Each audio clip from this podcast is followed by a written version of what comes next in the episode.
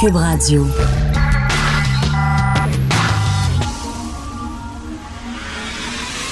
De 10 à 11. De 10 à 11. Richard Martineau. Politiquement incorrect. Cube Radio. Merci d'écouter Cube Radio et Politiquement Incorrect. C'est bizarre lorsqu'on couvre l'actualité de soudainement faire l'actualité. Alors c'est mon cas aujourd'hui. Il y a des textes un petit peu partout sur moi.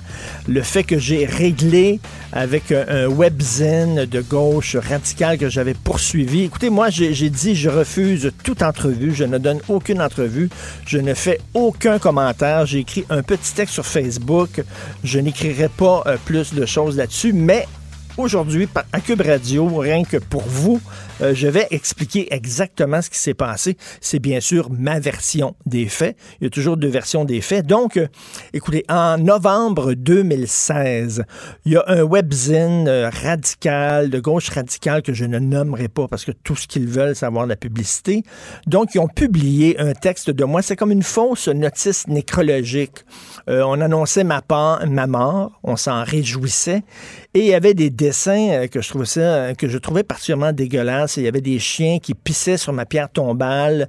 Euh, Dieu me recevait au paradis, me jetait dans les poubelles. Et il y avait un dessin de ma femme, une caricature de ma femme en train de pleurer avec mon cadavre dans ses bras. Euh, J'ai 58 ans cet été. Ça fait près de plus de 30 ans que j'écris des textes d'opinion. Vous pouvez imaginer qu'au cours des années, on m'a ridiculisé, on s'est moqué de moi, on m'a traité de tous les noms. J'ai toujours laissé faire, il n'y a aucun problème. Je suis pour la liberté d'expression. Euh, écoutez, en 30 ans, je n'ai jamais poursuivi quelqu'un et Dieu sait que je me suis fait ramasser. Il n'y a pas une journée où je me fais pas insulter ces médias sociaux. That's the name of the game.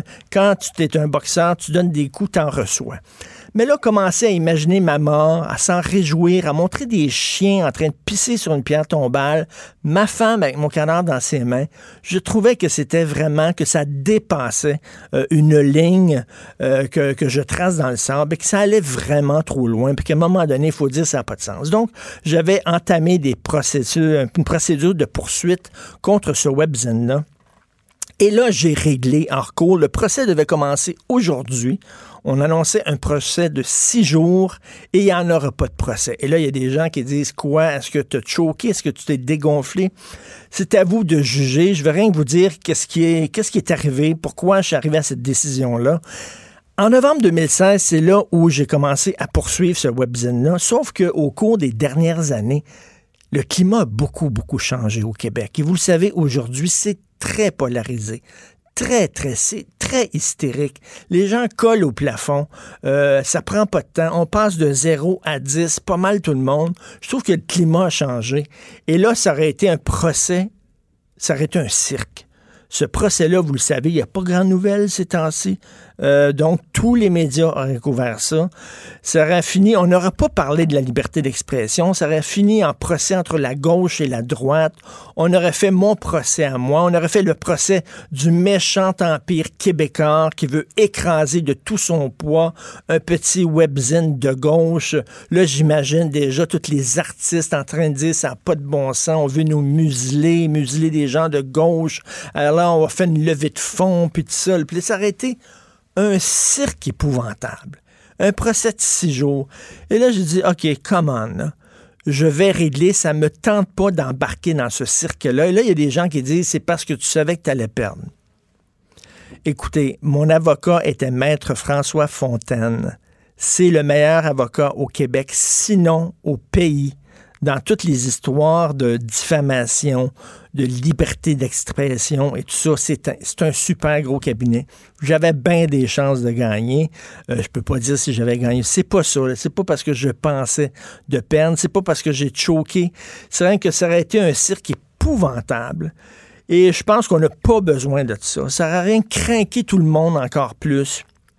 Dans ma vie, j'ai pas besoin de ça. Et je pense que dans le contexte social dans lequel on vit, on n'a pas besoin de ça. Donc, j'ai fait je pense, j'ai fait un geste noble, j'ai tendu la main en disant, écoutez, on va régler, vous reconnaissez que vous êtes allé trop loin, je reconnais que, bon, euh, ça va pas, pas, pas besoin d'aller en procès avec ça, on va s'entendre.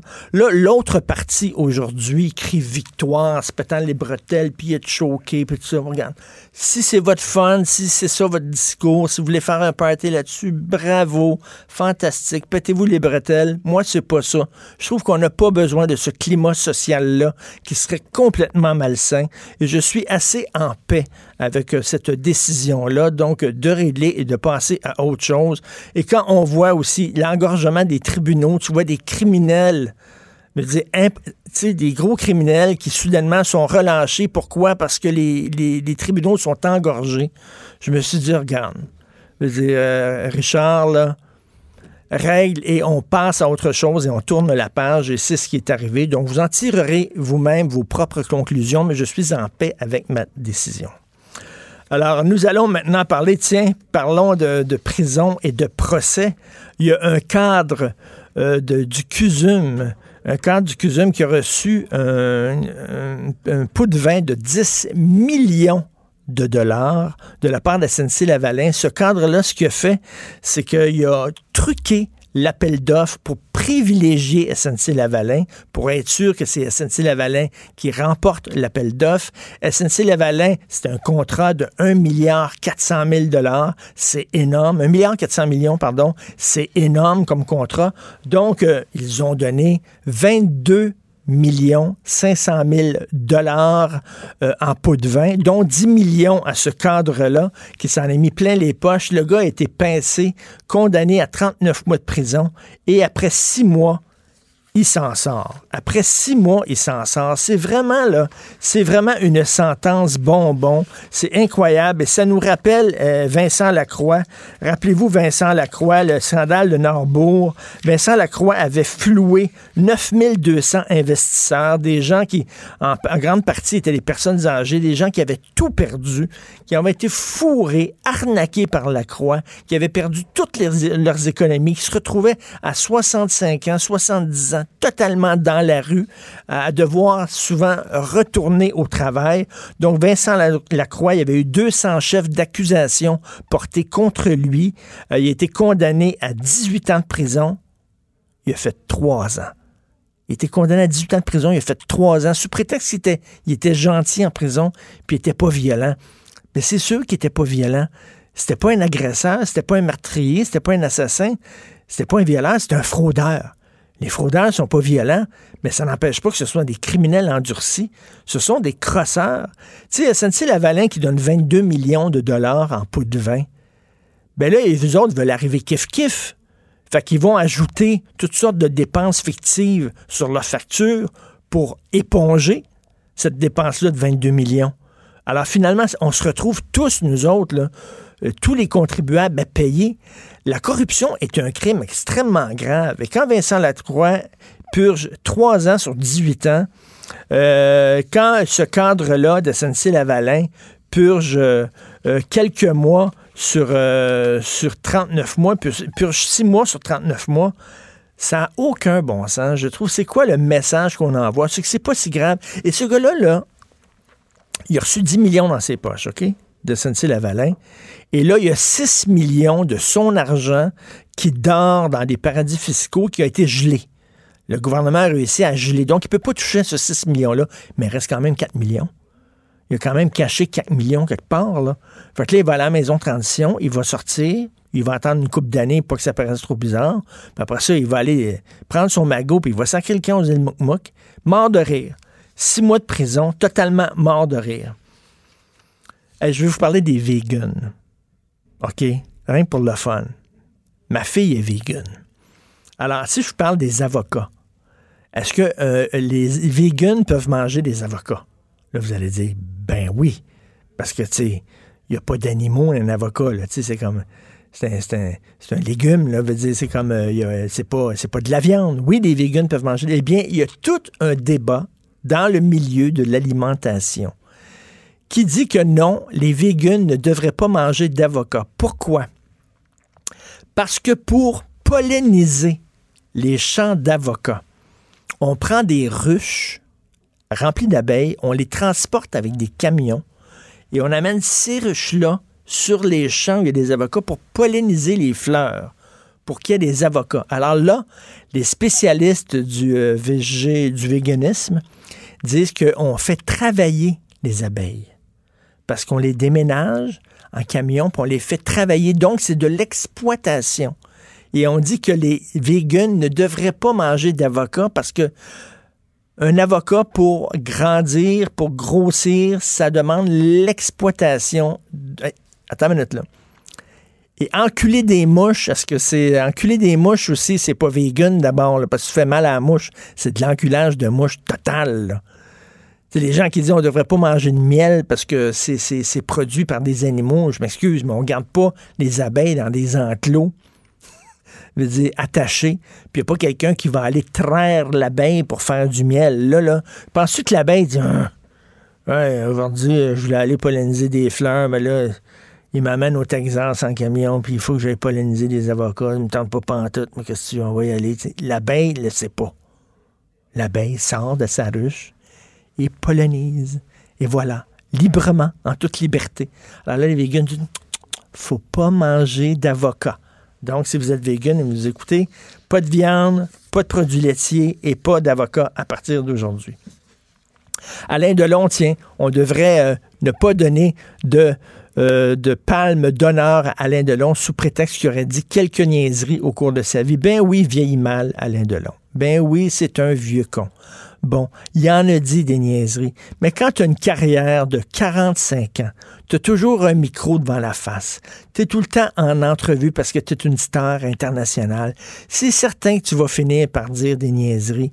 Là, on dit, oui, il a été homophobe. Attends des minutes, là. Tout ce qu'il a dit, c'est que pour lui, les gays, les couples gays ne devraient pas adopter d'enfants. Je trouve ça niaiseux. Moi, j'ai aucun problème à ce que des couples gays adoptent des enfants, mais lui, il pense ça. C'est un vieux monon. Y a-tu le droit de penser ça? Je connais des gens qui pensent ça. Moi, je les trouve dans le champ. Mais c'est pas un crime de dire ça. Là, on dit on devrait pas. Écoutez, là, Patrick Roy, le gardien de but des Canadiens, a été arrêté pour violence conjugale. Est-ce qu'on devrait retirer son nom du temple de la renommée des joueurs de hockey?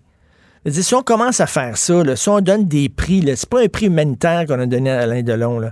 C'est pas le prix Nobel de la paix qu'on veut lui donner. C'est un prix pour l'ensemble de sa carrière comme acteur. Et c'était un très grand comédien, Alain Delon. Je suis désolé, c'était pas rien qu'une belle gueule. Si on commence à donner des prix seulement à des saints, il y aura pas grand Là, il y a eu le gala artiste le dimanche. Pensez-vous que tous les artistes qui ont gagné des prix, c'est toutes des personnes impeccables, qui ont rien à se reprocher, qui se comportent de façon extraordinaire dans leur vie? Pas sûr, moi. Vous seriez surpris. Vous seriez peut-être surpris. On va-tu commencer à, gratter la vie personnelle de tout le monde? Je suis en train de regarder une série documentaire sur Bergman, Ingmar Bergman, le grand cinéaste suédois qui est considéré par la plupart des critiques comme le plus grand cinéaste à jamais avoir vécu sur cette terre. C'était un tyran. Il criait après ses comédiens, il les faisait pleurer. Euh, il, il, jamais, il s'est jamais occupé de ses enfants, jamais. C'est à, peine s'il se souvenait de leur date d'anniversaire. Euh, il trompait toutes ses femmes. Il était un personnage absolument ignoble. Empêche que c'était un très grand cinéaste. À un moment donné, c'est complètement débile, cette chasse aux sorcières-là. Même chose pour Brigitte Bardot, qui a changé la façon dont on joue au cinéma. Brigitte Bardot, c'était pas rien qu'une belle fille, c'est une grande comédienne, puis elle a changé la façon dont on joue au cinéma. Mais c'est une conne, actuellement, c'est une vieille conne, mais bon, je veux dire quand même, c'était quand même une grande comédienne. Je trouve ça un peu tannant, cette chasse aux sorcières. Vous écoutez Politiquement Incorrect. Politiquement Incorrect. Cube Radio. Le Lucky Luke du blog Steven Fortin, blogueur Journal de Montréal, Journal de Québec, qui est avec nous. Salut Steve. Hey, salut Richard, comment ça va? Ça va très bien. Écoute, tu te poses la même question que je me pose. Mm. Comment ça se fait dans une province où on n'aime pas le multiculturalisme, où nous autres, c'est pas, c'est pas ce modèle-là qu'on veut adopter au Québec? Je pense qu'il y a un consensus au Québec. Comment ça se fait que c'est la province qui triple le plus sur Justin Trudeau? Comment on peut s'expliquer ça? Oui, et là, je, vais mettre ça quand même un peu en contexte. Là. Euh, en fait, le, fait est que euh, au Québec, en ce moment, quand on regarde les différents les, les, différentes projections, Trudeau est en baisse, mais il n'est pas en baisse à la même vitesse vertigineuse qu'il l'est ailleurs, ce qui fait en sorte que euh, dans l'article que je publiais hier, ben ça, ça, ça donne une drôle d'équation où euh, les projections montrent que Justin Trudeau pourrait perdre des sièges dans toutes les provinces, dans tout, dans toutes les régions du Canada, sauf au Québec où il en gagnerait une dizaine.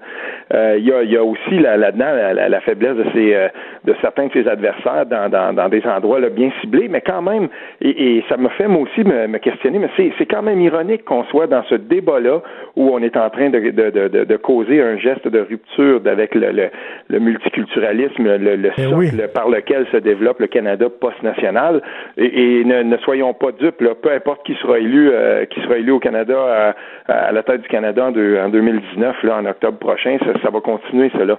Donc quand quand on regarde ça, c'est quand même un peu ironique, mais euh, on, verra, là, il y a beaucoup, beaucoup de temps encore. Et si la dernière campagne de 2015 nous a euh, appris quelque chose, parce que je le rappelle dans mon texte, Richard, euh, Stephen Harper avait, avait fait le choix de la plus longue campagne électorale de l'histoire contemporaine du Canada. 100 jours de campagne parce qu'il pensait qu'il était pour euh, assoiffer, là, si on veut, complètement ses, ses, ses, ses adversaires. Il y avait un trésor de guerre assez considérable euh, au début de la campagne. Stephen Harper, ça s'est pas passé comme il voulait, mais on a compris que ça pouvait changer très rapidement l'aiguille des sondages et des appuis. Donc, euh, il faut faire attention, mais à ce moment-ci, en tout cas, là, la tendance lourde, très lourde, est, vraiment baissière et, inquiétante. Mais la question, justement, c'est la question reste entière. Comment tu peux comprendre, même s'il baisse au Québec, quand même, reste mhm. Quand même très populaire, puis on est la, province qui l'appuie le plus, qui est assez, c'est assez paradoxal. Ça, l'est, mais ça va. Euh, c'est, d'après moi, ça va changer. Ça, c'est l'état, c'est, l'état des choses actuellement. Mais euh, je peux te dire. Euh, je suis allé faire un tour à Saint-Hyacinthe lundi, donc je suis allé à l'investiture du camp de l'économiste, un ancien de, un ancien chroniqueur avec nous là au journal, Simon Pierre Savard Tremblay, un, bonhomme que j'aime beaucoup. puis quand, quand je suis arrivé là-bas, euh, j'ai regardé un peu, je, je, je tâtais le pouls, j'ai parlé avec pas mal de gens, j'ai passé la journée, la soirée là-bas.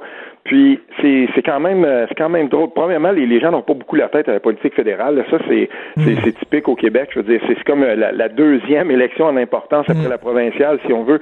Mais en gros, je vais te donner je vais te donner un exemple. Il y a un ancien un ancien député du Parti québécois sous René Lévesque, M. Jacques Beauséjour, qui est bien connu là-bas. lui avait appuyé les conservateurs en, en 2015. Il est revenu au Bercail. Euh, il s'est présenté là-bas pour dire Moi, j'appuie Simon-Pierre Savard Tremblay. C'est quelqu'un qui connaît le domaine de l'éducation parce qu'on faut pas oublier que ce, gars-là aussi été chroniqueur à la vie agricole avec Yannick Patelli. C'est, une des, un des champs d'expertise de Simon-Pierre Savard Tremblay. Ça va le servir là-bas. Puis, euh, ce, ce, monsieur Beauséjour-là aussi qui avait appuyé euh, un candidat de, la CAQ en, en, 2018. Puis là, tout à coup, ben là, il revient au bloc. Puis il y a, cette espèce de, fond d'effet d'entraînement-là. Je crois que le, bloc est bien positionné en ce moment dans le sens où il va défendre des consensus québécois devant des partis qui, eux, seront forcés de faire des compromis. Et sur le dossier de la laïcité, à un moment donné, ça va revenir, ça, pendant la campagne électorale fédérale. C'est certain qu'à un moment donné, on va, on va causer de ça. Et, euh, et, et, à ce moment-là, ben, on verra que euh, ça va servir, euh, ça va servir le parti au Québec qui lui va défendre ce consensus-là dans, dans, dans, la campagne. On avait, on avait Jérôme Blanchet Gravel qui vient nous parler à tous les lundis à l'émission ici, puis lui il dénonçait le virage vert du bloc québécois. Il dit, coudon, il faut pas que le bloc non plus le oublie sa mission première, qui est probablement de faire la promotion de la souveraineté sur la scène fédérale et de défendre les intérêts du Québec, parce qu'il là, on dirait qu'il est en train de faire exactement comme le PQ. Le PQ n'était plus un parti indépendantiste, c'était un parti de gauche. Or, il y avait déjà un parti de gauche, euh, d'extrême gauche, c'était Québec euh, solidaire. Donc, euh, tu sais, fait qu'il dit, il y a déjà un parti vert là, au Canada. Si le, si le, il change du bleu au vert, le bloc, là, ben, risque de, se faire dépasser par sa gauche, par le parti vert. Ah, je vais, en tout cas, j'aime bien Jérôme, puis je, je, dirais pour avoir été pour avoir été là toute la soirée d'investiture, le thème de l'indépendance est central. Euh, Yves-François Blanchet, dans son discours, il a été, euh, il, était dans une forme magistrale, premièrement. Il est sur ses terres. Hein, il y a déjà au, provincial, il y avait une partie de son comté qui était dans, qui était dans ce coin-là. Euh, mais je veux dire, on a parlé indépendance, indépendance, indépendance, et puis je peux vous dire une chose, ce thème-là sera à l'avant-plan avec euh, avec Yves-François Blanchet. Puis comme il disait dans son discours, euh, M. Blanchet, il disait euh, ne pas provoquer ne nous a pas bien servi, il nous a amené exactement où on est là. Fait qu'il faut s'assumer. On est indépendantiste et c'est tout. Puis moi, c'est le genre de discours que j'aime bien. Puis j'ai remarqué aussi, je te, je te le dirai, euh, Richard, ça sera dans mon prochain texte, moi, euh, qui, qui tire dans tous les sens, comme tu dis, mais euh, je, te le dirai, je vais, te le donner en mille. J'ai rencontré des militants de Québec solidaire aussi qui étaient là l'investiture de Simon-Pierre Savard-Tremblay. C'est un économiste de gauche. Dans son discours d'investiture, il a, il a justement rappelé à quel point le Canada faillit euh, dans sa lutte aux paradis fiscaux et tout ça. C'est tous les grands thèmes qu'il défend dans ses livres. Il était là. On est dans la gauche qui me plaît, moi. On est dans la gauche qui parle justement des dérives du capitalisme et tout ça. Là, on était en plein là-dedans. Et, euh, C'est-à-dire une gauche, là, une gauche qui justement qui, qui, qui, parle de choses terre à terre, là, qui parle d'économie, pas qui parle là, de, de, de, genre et de pas, pas, pas une gauche qui les... mais on n'est pas là-dedans du tout. Et, euh, et j'ai demandé à Simon Pierre quand je l'ai eu en entrevue, euh, je, je, lui ai demandé à Simon Pierre, donc euh, oui, il va défendre le consensus de la laïcité, et, et, mais ces champs, si on veut là, ce de quoi il a parlé dans son discours, on était très à gauche dans cette gauche-là qui me plaît bien, celle qui dit ben voilà, euh, nos intérêts à nous, on est assis sur de l'or bleu. On doit absolument tout faire pour développer cet or-là, mais on entre en contradiction avec le Canada qui, lui, euh, c'est pas qu'ils sont méchants, mais je veux dire, son intérêt à lui, c'est le pétrole. Puis il a aussi mentionné. mais ça, ça j'aime ça. Attends une minute. Là. Ça, c'est une gauche, mettons, là, qui, qui, est pro, le pro hydroélectricité. Là. C'est, c'est pas des environnementalistes crainqués qui veulent même pas qu'on touche à l'hydroélectricité. À un moment donné, on est assis sur de l'or bleu, comme tu dis. Il faut l'exploiter. oui, tout à fait. Il y, avait, ben justement, il y avait Daniel Breton qui était là, puis j'en ai discuté de ça avec lui. Tu sais, il va, il, va y avoir là, le lancement, ça, il me l'apprenait, il va y avoir le lancement de, de, quelque chose qui est super intéressant. Donc, une compagnie québécoise qui fait qui a fait une, une entente, là, parce que j'ai compris, avec Ford, puis on va développer un pick-up euh, électrique intéressant, puis pas une affaire qui va qui, qui sera pas achetable. Là. Puis moi, quand j'entends des trucs comme ça, quand je vois ces gens-là qui disent ben attention, on est assis là-dessus, oui, il faut la développer, oui, il faut aller dans l'électrification des transports et tout ça, ben ça me plaît bien. Et Simon-Pierre ça va trembler, euh, il, a rappelé aussi aux gens qui étaient là-bas ce qui s'est passé à Mégantic. On n'a absolument rien fait après ça. Puis des, des, des, trains, là, des, espèces de, de, de, de wagons citernes de pétrole. Il en parle aussi à Saint-Hyacinthe, puis il disait si ben. jamais fallait qu'il y ait une catastrophe de ce genre-là, mais dans un milieu peuplé, plus, plus peuplé là, euh, comme Saint-Hyacinthe, ce ne serait pas des, ben, des centaines et des centaines de morts. Je te pose, je te pose la question. il y a beaucoup du pétrole qu'on consomme ici qui provient de l'Ouest canadien. Alors, il faut l'acheminer ici, ce pétrole-là. Toi, est-ce que tu préfères par train ou par pipeline? Ben, moi, par train, ça me fait fréquer. Moi, il me semble, ça me semble, c'est bien plus sécuritaire par pipeline, pour moi, dans mon point de vue à moi, là. Ben, en tout cas, il y, a une, chose que je peux dire. On, peut pas aller, on peut pas parler de ça aux gens, par exemple, de mon, de mon coin de pays à Saint-André d'Argenteuil, qui ont consulté les études des pétrolières, pas des études, là, par exemple, de l'Office national de l'énergie ou des environnementalistes, celles même des pétrolières qui disaient que le saut qu'il fallait faire par-dessus la rivière des Outaouais dans ce coin-là était carrément dangereux, puis on menaçait l'approvisionnement en eau de, de, millions de personnes, parce que c'est Montréal, tu sais, Saint-André d'Argenteuil, c'est 45 minutes de Montréal, mais par la rivière, c'est tout à côté, mais de l'Outaouais. Puis euh, ça, ça, ça, avait, je veux dire, il n'y avait pas de passage facile avec un pipeline. Puis c'était carrément, euh, c'était carrément dangereux. Donc pour moi, le mieux c'est toujours et le, mieux c'est, je veux dire, c'est l'ennemi du du du, du, du bien d'une certaine façon. Mais le, mieux c'est toujours d'en consommer moins. Mais il faut bien. Non, mais on en consomme. Là, moi, je préfère consommer du pétrole canadien que du pétrole qui provient d'ailleurs. Donc il faut l'acheminer ici. Donc à un moment donné, on n'a pas le choix. C'est le train mais ce pétrole-là, il s'en va aussi vers Irving. Il s'en va aussi c'est un pétrole qu'on va vouloir acheminer vers les raffineries, vers les raffineries d'Irving qui va parcourir 4200 km d'un bar pour ensuite être raffiné chez Irving puis retourner vers, euh, la, je dire, vers la, Chine et les pays orientaux. est-ce que c'est, je veux dire, c'est pas, c'est pas simplement l'équation n'est pas si facile que on amène ce pétrole-là puis il va tout être consommé ici. C'est beaucoup plus nuancé que ça. Et, toi, la, la, chute soudaine de Justin Trudeau, tu te l'expliques comment? Parce que oui, il y a eu l'affaire Wilson-Raybould, mais quand même, il a, descendu rapidement dans l'estime des Canadiens. Qu'est-ce qui s'est passé?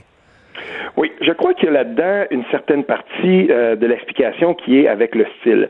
Mais il, faut voir le règne de Justin Trudeau en deux temps. Le premier, le, premier moment, c'est celui où, euh, suite à l'élection de 2015, on s'en souviendra, tous ses adversaires sont tombés dans la désuétude complètement.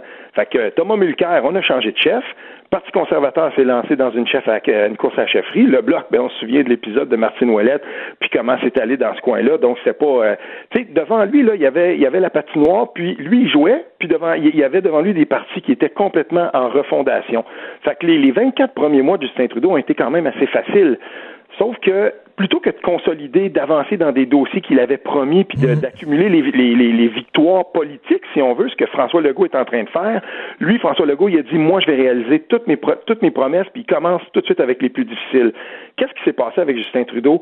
Il n'a pas livré sa promesse forte qui disait, on va changer le mode de scrutin.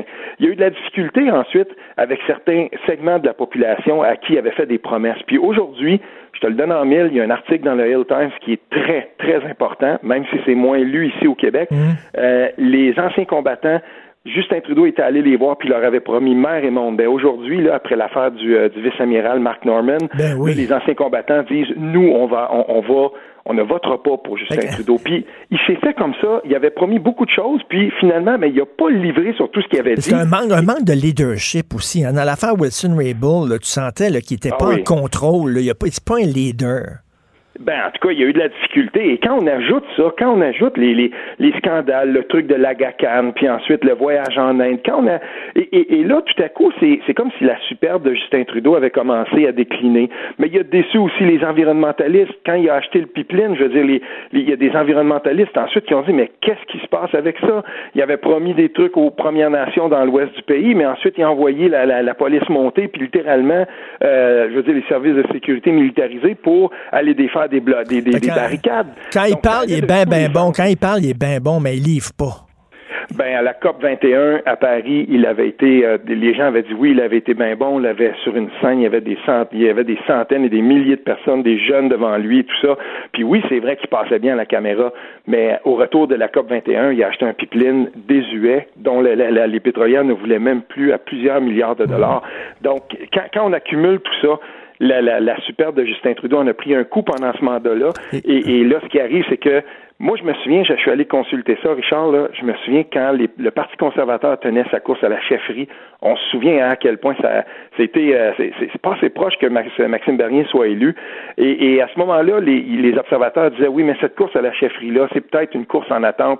Euh, Les gens voyaient déjà Justin Trudeau à ce moment-là, qui était très haut dans les sondages. Il va faire deux mandats, puis on pensait plus à la prochaine élection d'ensuite. Et boy, c'est pas là. ça qui est en train de se tout, passer, mais là.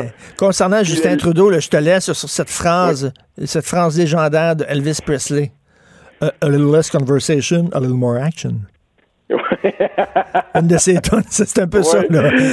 Arrête de parler puis agis, Justin. Merci beaucoup, Steve. Oui, merci encore, Richard. Steve Fortin, blogueur. A little less conversation, a little more action. Politiquement incorrect. Joignez-vous à la discussion. Appelez ou textez 187 Cube Radio. 1877 827 2346.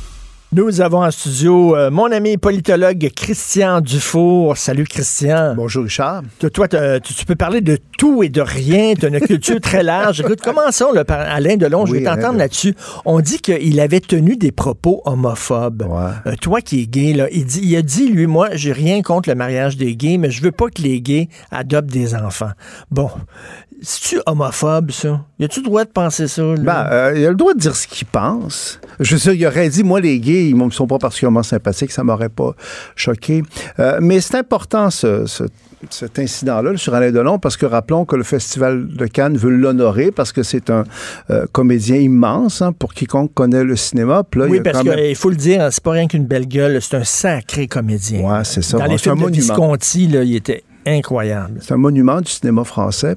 Euh, et puis et là maintenant, il y a un mouvement pour empêcher qu'on l'honore à, à la suite de ses déclarations et de ses comportements. Et, je pensais beaucoup à ça ce matin. Et, et moi, ce que je vois, je sais que le terme est fort, mais j'ai pensé comme il faut. De plus en plus clairement, il y a la montée d'un nouveau fascisme, en fait, dans les sociétés occidentales. Euh, tout se met en place. Puis je fais un lien avec la Chine aussi. Euh, C'est-à-dire que, d'abord, on veut limiter la liberté d'expression. C'est clair. Il faut que tu dises des choses gentilles, hein, des choses euh, consensuelles. Euh, deuxièmement, euh, on veut juger les gens. Hein, il y a comme un tribunal en dehors de l'état de droit. On juge les gens, Alain Delon, il a dit telle chose, il a eu tel comportement, on, on le juge et on veut réglementer les comportements aussi. Hein, euh, des Oui. nouvelles normes. Oui. Euh, et, et pourquoi je fais... Donc, ces trois éléments-là ensemble, ça commence à être très inquiétant. Là. Puis Alain Delon, c'est un bon exemple. Là, on voudrait ne pas l'honorer parce qu'il a dit des choses qui n'étaient pas euh, correctes, qu'il y aurait eu des comportements pas prouvés, euh, euh, qui euh, font pas l'affaire des gens. Et je fais le lien avec la Chine parce que tu sais qu'en Chine, qui est la nouvelle puissance qui monte, c'est la nouvelle culture qui monte, elle va nous influencer, elle commence déjà à nous influencer. Il y a tout un système à partir de la révolution numérique pour noter les gens pour noter les comportements des gens. Chaque citoyen chinois, euh, si, mettons, il, il traverse la rue euh, euh, puis il respecte pas les feux rouges, il va avoir une mauvaise note. Si jamais il y, a des com- il y a des commentaires qui sont désobligés, il va avoir une mauvaise note. Et à partir de ces notes-là, ça va lui donner le droit de prendre l'avion ou pas, de prendre le train ou pas. C'est drôle parce qu'il y a un épisode de Black Mirror, là, une série qu'on trouve sur Netflix, qui est une série de science-fiction qui, qui- qui raconte ce genre d'affaires-là, mais là, ça existe. C'est Oui, c'est possible. C'est surtout que c'est possible de le faire. C'est possible, en fait, de noter les gens, euh, de les juger, de les sanctionner. Donc, c'est ça que je fais le lien avec Alain Delon, parce qu'Alain Delon, bon, c'est un événement, en fait, qui normalement devrait pas être euh, controversé, parce que euh, on fait pas de morale, là. Je veux dire, on juge pas, on dit pas que c'est un type merveilleux dans sa vie privée, dans ses déclarations, puis il a dit des conneries, puis il a fait des conneries, euh, comme beaucoup de monde. Mais là, on veut quand même le sanctionner. On veut pas qu'il soit reconnu pour ce qu'il est, un monument du cinéma français. Donc, on le juge en dehors de l'état de droit. On veut réglementer les comportements, puis on veut, en fait, limiter la liberté d'expression. Tout, tout ça ensemble, moi, je trouve que c'est un début de fascisme. C'est un ça, début de fascisme. Tout à fait. Et là, bon, on ne pourra pas donner de prix, mettons, à Gérard Depardieu, parce que, bon, on sait que c'est un... Je l'aime beaucoup, moi. Ben oui, mais moi, je l'aime beaucoup comme comédien, énormément. J'ai lu ses Mm. livres, d'ailleurs, qui sont très bons, les livres de Depardieu. Mais tu sais, il y a certaines personnes qui vont dire, il est prêt Poutine. Quand il était jeune, c'était un bum, c'était un voyou. Mais on a-tu le droit d'être libre? Est-ce que la liberté, c'est une valeur suprême dans nos sociétés? Gérard Depardieu, c'est un géant. Je regrette que la France semble de moins en moins capable de produire des, des géants comme ça. C'est comme Brigitte Bardot, en fait. Brigitte Bardot, c'est une folle finie quelque part, Brigitte Bardot, mais en même temps, ça a été une- un sexe symbole international qui a changé la culture mondiale. Qui avait dit, elle a plus eu d'importance pour euh, le féminisme que Simone de Beauvoir? Ah oui, ben, ben puis Bardot, elle a changé la façon dont on jouait. Tu sais, elle est arrivée avec sa gouaille, son côté populaire, son côté sexy, tout ça. Avant, c'était des Daniel Darieux de ce monde qui étaient très froides et qui parlaient très bien. Elle est arrivée, c'est la fille du peuple, la fille en chair et tout ça. Elle a changé le cinéma. Exactement. Et c'était la femme libre. Et aussi, quelque chose pour lequel j'ai beaucoup de respect dans la, la vie de Brigitte Bardot, surtout qu'au départ, moi, je n'étais pas tellement sympathique à ça, son combat pour les animaux. Au début, je- Mais elle est sincère. non, non seulement elle est sincère, mais elle a réussi quelque part. C'est une cause. Évidemment, elle va faire un tas de déclarations. Elle est toujours devant les tribunaux en France parce qu'on dit xénophobe et raciste et tout ce que tu veux. Mais, mais c'est rendu que les êtres humains, je dirais, plus grands que nature, euh, comme Gérard Depardieu, comme Brigitte Bardot, comme Alain Delon, qui sont pas conformes, on les sanctionne. On veut juste avoir des petits robots qui rentrent dans leur case à la chinoise, à la chinoise, avec des comportements normés. intér- Moi, ça me fait peur, moi, cet élément-là. Gérard Depardieu, c'est un immense comédien, mais, mais il est... Ben oui, il a il- pissé dans une bouteille, dans un avion, puis ben oui, il est sous, puis ben oui, il fait Mais il a pas juste ça. Juste une anecdote. L'année passée, un de mes amis m'avait acheté un billet pour aller voir le spectacle de Gérard Depardieu à Montréal quand il chantait Barbara. Et je me suis dit, on va se faire avoir au fond. C'est pas vraiment un chanteur. Puis au fond, il doit miser sur sa notoriété. Tu sais comment c'est. Euh, on, on se paye euh, euh, les chansons de Barbara. On s'appelle Gérard Depardieu. J'avais une vision un peu négative. On arrive là, mon gars. Écoute, j'ai compris pourquoi il était au sommet, Gérard Depardieu. Ah ouais? Toute la salle a été emportée par ce professionnalisme-là, cette force, cette envergure. Il chantait pour vrai. Puis là, je- j'ai fait mon meilleur culpa. Je me suis il y a des gens qui sont au sommet, puis il y a des raisons pour lesquelles ils sont au sommet. Et, chapeau, et depuis ce temps-là, Gérard Depardieu, moi, chapeau, qui, qui, qui a de la sympathie? On a le droit d'avoir de la sympathie pour Poutine. On a le droit d'avoir de la sympathie pour Maduro. C'est ça, une démocratie libérale. On a le droit de penser ce qui, ce, ce qu'on veut. Et de moins en moins, le système, en fait, nous juge. Ah, te dis ci, te fais Et, ça. et- et être con n'est pas un crime. Exactement. Et la liberté d'expression, c'est c'est pas pour protéger les, les discours consensuels, c'est pour protéger les gens. Ben, évidemment, il y a l'incitation à la haine, il y, a, il y a des normes, il y a le code criminel, mais on sort de l'état de droit. De plus en plus, il y a d'autres normes. Le tribunal, euh, dans le cas d'Alain Delon, pour revenir à ça, ça vient des États-Unis, évidemment. Oui. Là, c'est un tribunal auto-institué par des féminismes radicales qui ont décidé que ça n'avait pas d'allure de... Hey, de- oui, Woody Allen, il y a eu deux enquêtes indépendantes. Qui a jamais été deux condamné. enquêtes indépendantes qui, qui- qui- qui ont jamais été condamnées. Lui, il y a plusieurs plusieurs enfants. La moitié de ses enfants prennent son parti à lui. L'autre moitié prend le, le- le parti de, de Mia Farrow. Certains de ses enfants l'appuient. Et là, il est persona non grata. Le gars arrive pas à trouver du financement pour faire ses films. Oui, parce que, parce que pour revenir à mon, à mon thème là, du nouveau fascisme qui monte, bon, la liberté d'expression est de plus en plus contrainte et il y a quelque chose qui malheureusement n'existe plus. Et moi, comme euh, euh, j'ai une formation de droit, ça me touche, c'est la présomption d'innocence. Ça n'existe plus, la présomption d'innocence. Il suffit que tu sois accusé, t'es coupable. Et tu sais, des gens là, plus grands que nature. Là, il y a Jean-Pierre Mariel qui vient de mourir. vient de mourir, ouais. Moi, Jean-Pierre Mariel, Jean Rochefort, Philippe Noiret, Ben ouais. Michel, tu sais- les gens là, qui avaient, là, qui étaient. Qui, étaient- ce qu'on aimait dans la France, en fait. Puis tu sais, ils étaient des- c'était des voyous, puis c'était des grandes gueules, puis c'était des gens qui étaient anti-politically correct, mais on les aimait comme ça. Ils étaient drôles. Ils étaient... Puis oui, des fois, ils faisaient des blagues sexistes. Puis oui, parfois, mais tu sais, Qui déconnait, riait, en fait. c'était des gros déconneurs. Là. On a-tu le droit de déconner aujourd'hui? Oui, mais il faut pas faire ça publiquement. Et euh, bon, en tout cas, c'est- j'étais content qu'on en parle parce que euh, c'est quelque chose qui m'inquiète de plus en plus. Et c'est comme, je voulais même peut-être écrire là-dessus. Euh, parce que ça, ça ressemble au fascisme. J'insiste là-dessus. C'est, c'est, c'est ça le fascisme. Tu veux, tu, veux, tu veux réglementer la vie des gens. Tu veux les empêcher de dire ce, ce qu'ils pensent vraiment. Tu veux les juger. Tu veux. Là, Facebook le veut partir en guerre contre les messages haineux. Bon, mais si, mettons, t'écris, puis on va te barrer de Facebook, là, ben, pendant 30 jours. tu- Donc, c'est Facebook qui décide. Oui, mais c'est ça. Qui va décider? Mettons, toi, si moi j'écris le contre l'islamisme, est-ce que ça va être perçu comme contre les musulmans? Euh, on va dire que je suis raciste, puis là, on va me bloquer de Facebook. Qui va décider? Exactement. Mais ce c'est. D'abord, notons une chose, c'est que Facebook, c'est une aberration.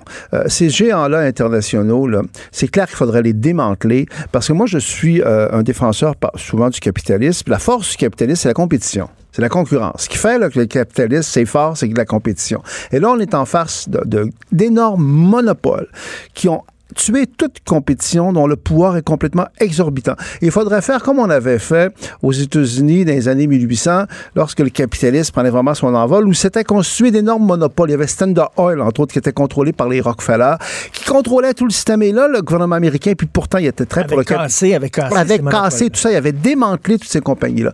Et là, évidemment, il n'y a personne qui peut le faire, mais c'est clair que euh, là, ça va être Facebook, ce monopole-là, qui va décider si toi, t'es raciste, t'es haineux, t'es xénophobe. C'est qui, Qu'est-ce ça, c'est gens-là? de. C'est ça, exactement. Mais c'est ça, là, on veux pas être. euh, je pensais à toi ce matin, parce que tu me dis, tout le temps, Christian, je suis plus pessimiste que toi. Mais par rapport à ces thèmes-là, je suis aussi pessimiste que toi. Parce qu'on est dans un- un- une culture euh, occidentale à laquelle je suis attaché. Moi, je suis attaché à la démocratie libérale, qui est en régression à beaucoup d'égards. Et la Chine, la Chine, la Chine. C'est la Chine, en fait, qui va imposer de plus en plus l'ordre du jour. Écoute, euh, je veux t'entendre sur Luc Ferrandez, là, qui a quitté sa- la vie politique. Lorsqu'il était politicien, il était très critiqué. Mais là, maintenant qu'il a annoncé son départ, j'entends à la radio, genre à la télé, tout ça, on chante ses louanges en disant que quand même, euh, euh, les, ses bottines suivaient les babines, il faisait ce qu'il promettait, euh, qu'il a été élu trois fois démocratiquement par les gens du plateau qui l'aimaient beaucoup, euh, que ça prend des radicaux des fois pour faire changer les choses. T'en penses quoi, toi, de Ferrandez? Ben moi, j'habite sur le plateau et je suis pas en soi un fan de Ferrandez. C'est le moins que l'on puisse se dire parce que, bon, j'élaborerai pas là-dessus. Donc, je, je, je pleurerai pas longtemps parce qu'il s'en va. Cela dit, je peux quand même reconnaître que c'était quand même un personnage un peu hors du commun, un espèce d'idéaliste enflammé, euh, et- et excessif, euh, qui était en politique vraiment parce qu'il y avait des idéaux assez Ça- radicaux. Ça en prend. Ça en prend. Et puis, euh, il a fait ce qu'il avait à faire. On peut pas nier aussi qu'il a été réélu euh, à plusieurs reprises de façon très nette par les gens du plateau. Mais le fait qu'il s'en aille comme ça, ça montre qu'au fond, c'était quelqu'un qui était plus à l'aise dans l'opposition, je trouve, qu'au pouvoir. Je suis un certain parce que là, Valérie Plérante est au pouvoir. Je pense que les contraintes du Parce que, pouvoir. parce que le pouvoir, c'est il faut que tu mettes de l'eau dans ton vin. Faut que Ouais, c'est l'art du compromis. possible. Faut que tu fasses des compromis. Donc, je dirais que, euh, euh, après ça, qui est parti surtout, je n'ai pas tendance à être dur avec lui. Mais tu sais, il y a des gens qui disent le plateau, ça n'a pas de maudit bon sens. Les, les, les, les- rues, les, les, les sens des rues, tout ça. Puis c'est très. Ils veulent, ils veulent pas d'automobile, ça. Moi, je me dis. Regarde, les gens l'ont élu en toute connaissance de cause. Et est-ce que tous les arrondissements de Montréal doivent absolument se ressembler? Peut-être pas. Moi, je, parle souvent de la République indépendante du plateau en riant, en disant qu'ils sont vraiment particuliers. Mais pourquoi pas? Pourquoi pourquoi il n'y aurait pas un endroit à Montréal où effectivement il y a moins d'automobiles, où les gens font plus de vélo? Pourquoi pas? Ouais, c'est la démocratie. Tu, tu sais, moi, moi, je pense que quand tu es un démocrate, tu acceptes que tu n'es pas possesseur de toute la vérité. Euh, euh, c'est que les gens qui sont contre toi ont une part de vérité. C'est ce que j'aime, moi, dans les- la démocratie de type britannique qui est, qui est la nôtre, c'est qu'on a donné à l'opposition le statut d'officiel. Autrement dit, ça veut dire, alors que dans la plupart des, des sociétés, alors dans beaucoup de sociétés, l'opposition, c'est les gens à opprimer, à censurer, à abattre quasiment dans les sociétés plus euh, primitives. Là, on est dans des sociétés, puisque c'est l'opposition officielle, ça veut dire que c'est un gouvernement d'attente, ça veut dire que le gouvernement n'est pas possesseur de toute la vérité. Moi, j'ai cette euh, vision-là. Donc, dans ce sens-là, pour revenir à ton point, ben moi, je suis sur le plateau. C'est sûr que ça me, ça me tannait beaucoup, moi, les trucs pour les autos. Là. Des fois, j'avais à aller vite à, à TVA, là, en auto, puis là, Ah t'arrives sur des sens uniques. On dirait qu'il faut exprès pour te compliquer la vie puis t'écœurer. Là. Donc, là, euh, tu dis, je vais prendre une ruelle. Ben non, dans la ruelle, il y a des blocs de béton. Puis là, tu peux pas passer dans la puis il y a ruelle. une police ça, qui m'arrive, une bonne police. ah. Monsieur, monsieur, on peut pas être dans ce sens-là dans, dans la rue. Mais il faut dire que pour les commerçants, je pense que ceux qui vont être contents, plus sérieusement, moi, moi, ça m'a causé des inconvénients séminaires. Mais pour les commerçants du plateau, c'est quand même une bonne nouvelle. Mais c'est du commerce local. hein. Les gens qui vont euh, acheter. Avant, c'était pas local, Richard. C'est que avant, les commerces du plateau sur la rue Mont-Royal, les restaurants, ils avaient une clientèle qui était hors du plateau. Mais le problème, c'est que c'est devenu local parce que les gens ne viennent plus, en fait, au centre-ville de Montréal, puis se sont développés sur la rive sud, tout ça, des, des Ben, quartiers. même souvent, les, les commerçants qui sont là puis qui chialent, ils habitent pas le plateau, donc ils n'ont pas voix au chapitre. là, euh, ils, ils votent pas. En tout cas, en tout cas, euh, Ben- Monsieur Ferrandez, il, il a fait sa job. Moi, j'ai un certain respect pour lui. C'est ce que je dirais. Je pleurerai pas longtemps, mais j'ai un certain respect pour lui. Mais moi, j'aime les politiciens qui disent Regarde, c'est ça que je vais faire. Exactement. Non, c'est vrai. Dans C'est ce ça sens- qu'ils font. Dans ce Ouais. sens-là, il faut rendre à César ce qui appartient à César. Euh, il y avait, qu'est-ce qui- je ne dirais pas, pas chez nous une noblesse, mais en tout cas, tu comprends ce que je veux dire. Il n'était pas insignifiant. Il était pas insignifiant, en fait. Il reste une minute, là. Juste une minute. Qu'est-ce qui va arriver avec la, la, la listée? Ça va-tu passer? Ben, moi, pas, moi, je suis assez confiant. Évidemment, il faut toucher du bois. Ça peut déraper jusqu'à la fin. Moi, je crois, je lisais ta chronique euh, ce matin là, sur les, les, les- les intégristes, ça. une chose dont on parle jamais, qui est très importante, c'est qu'une fois la loi passée, euh, j'ai l'impression qu'il y a une partie très importante des Québécoises de confession musulmane qui disent aujourd'hui qu'elles veulent porter le voile euh, si elles sont enseignantes, qui ne porteront pas le voile. Euh, je trouve, ah, je suis convaincu de ça. Parce que moi, je me mets à la place d'une Québécoise musulmane qui, qui, qui veut qui porte le voile. C'est normal. C'est permis actuellement. Elles veulent le porter. Elle veut continuer à le porter. Elle compte le projet de loi. Bon, je contre le projet de loi aussi si c'était mon cas.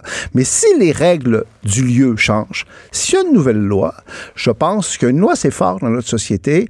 Et rappelons que le port du voile, c'est pas obligatoire dans l'islam. Moi, je pense qu'il y a un tas de Québécoises qui portent le voile, qui veulent enseigner, qui vont décider de dire, bon, ben là, la règle a changé. Avant, on nous le permettait, on le permet. On va être réaliste, on le portera pas. Ça, parle, personne ne parle de ça. Ce sont pas toutes des intégristes. C'est ça. J'ai ton article de ce, de ce matin sur le thème de l'intégrisme. Non, mais je dis, c'est celles qui refusent de l'enlever. Oui, mais là. qui disent, il y a une grosse différence, Richard, on l'oublie complètement, ça, entre dire une chose et faire une chose. Je peux te dire, je vais te tuer, Richard. Je, je m'énerve tellement. Ça veut pas dire que, que je vais euh, te tuer. C'est une chose de dire, ben moi, écoutez, le voile, c'est important, et puis je veux être capable d'être enseignante et de le porter. Ça, tu le dis, OK?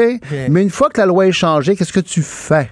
Moi, je prétends qu'il y a une grande partie de ces femmes-là qui sont des femmes de bon sens, qui ne sont pas des intégristes. C'est juste, mettons leur place. Elles arrivent ici dans un système où on leur dit, écoutez, vous êtes musulmane, on vous aime, vous pouvez porter le voile, vous pouvez faire tout ce que vous voulez.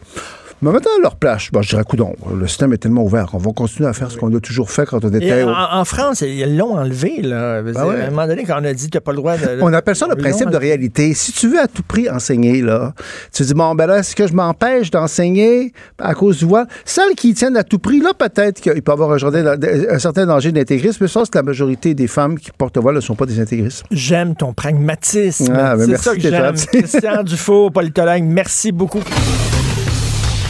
Martineau, franchement, même avec les cheveux gris, il reste un animateur très coloré. De 10 à 11. Politiquement incorrect. Cube Radio. Vous le savez, j'écris souvent sur les petits lapins, ces milléniaux euh, que je trouve trop fragiles et qui se roulent en boule à la moindre critique. L'écrivain euh, américain Bret Easton Ellis, ils appellent les Little Snowflakes. Ils appellent les, les petits flocons de neige. C'est certain qu'on généralise. C'est sûr qu'il y a des milléniaux qui sont pas comme ça. C'est certain qu'on généralise. Mais bon, c'est, mettons, c'est un trait, c'est un, trait euh, euh, dominant, mettons, dans cette génération-là. Et là, il y a une milléniale, est-ce que c'est ça qu'on dit?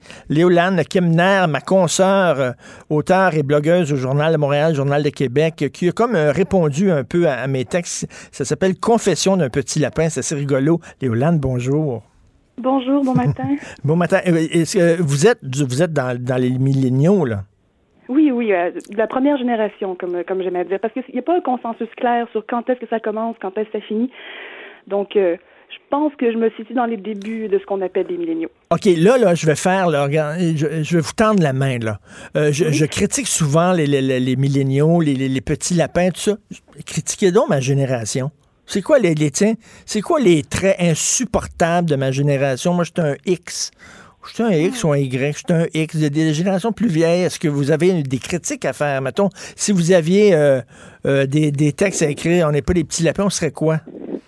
Oh non, non, non. En fait, une chose que je trouve un petit peu dommage dans les réactions de mon texte, c'est que les gens ont cru que je voulais vous tenir tête ou que je voulais, je voulais euh, comme à, quelque part même vous attaquer. Puis c'est pas ça du tout mon, mon point parce que je suis somme toute d'accord avec le portrait général qu'on brosse de ma génération.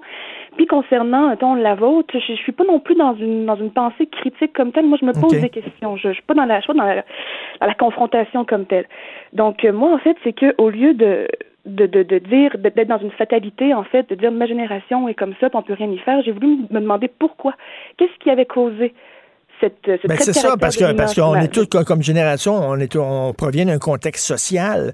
Moi, tu sais, vous provenez d'un contexte social particulier. Puis moi, je dis toujours, les milléniaux, s'ils sont fragiles comme ça, c'est de la faute de leurs parents. Et leurs parents, c'est ma génération, c'est moi. On, les a pas équipés pour euh, pouvoir euh, se, se, faire une carapace. Donc, c'est ce que vous dites, là, essayer d'expliquer pourquoi ce sont des petits lapins.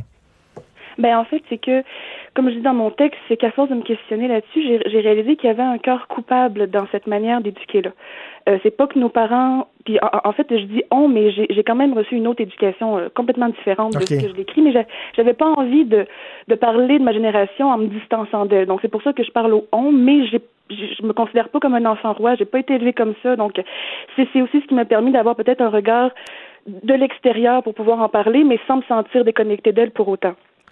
Et euh, j'ai perdu où est-ce que je m'en allais pour vous répéter la Non, non, non, non, mais c'est ça, comment, comment vous, vous comment, qu'est-ce qui fait que cette génération-là a ces particularités-là? Oui, oui, ben en fait, c'est ça, c'est que à chaque fois qu'on rencontre un chapitre d'émancipation dans l'histoire, les, les, premiers temps après cette émancipation-là, il y a, y a, un facteur de culpabilité parce que les premières, les, les premières personnes qui embrassent ces nouvelles libertés-là ont pas le choix de conjuguer avec les réactions tout autour d'eux. Donc, dans le cas de, de, de, de, la vague de divorce, je veux dire, on était rendu à un point de notre histoire où est-ce que ça avait plus de bon sens euh, que le mariage soit une prison conjugale, comme c'était hmm. devenu à ce moment-là. Mais les, mais, mais, les gens qui ont commencé à embrasser cette, cette liberté de pouvoir euh, choisir de rester ou non avec son conjoint, ben, ils ont quand même dû faire face à une forme de culpabilité parce que eux, ils ont le, le, le, le comment je pourrais dire, le comparatif avec leur propre génération sur c'était quoi la famille, c'était quoi l'éducation.